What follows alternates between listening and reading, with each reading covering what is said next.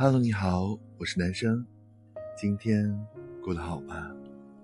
心理学上有一个晕轮效应，人们会根据对一个人的初步印象推论出他的其他特质。也就是说，我们对人的认知和判断往往只从局部出发，扩散得出整体印象，很容易出现以偏概全的误差。尤其是面对讨厌的人，我们总是习惯全盘否定对方，无视对方的优点，认知也就越来越狭隘。相反，真正有格局的人会找到对方的优点，忽略对方的缺点，视角就能越来越开阔。文化学者马未都就曾说过：“能跟讨厌的人共事，才叫本事。”年轻时，他有一位朋友是圈子里年薪最高的。朋友在银行上班，董事长问他能不能跟某位同事一起工作。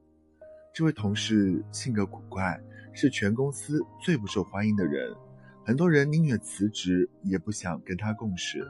但是朋友认为，备受讨厌的同事却能一直留在公司，一定有过人之处，便立刻答应下来。他放下个人的好恶。一心协助同事，让工作得以正常的进行。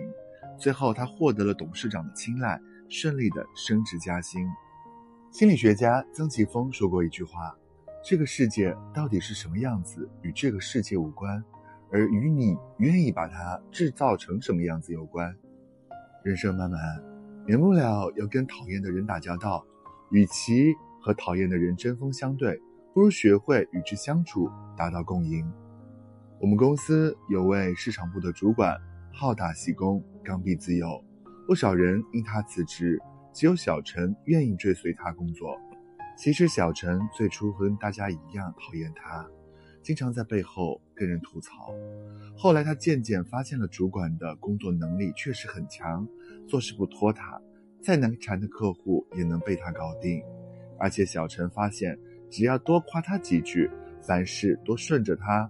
他也愿意倾囊相授，于是小陈放下了偏见，虚心的向他学习，改进了思考模式和工作方法。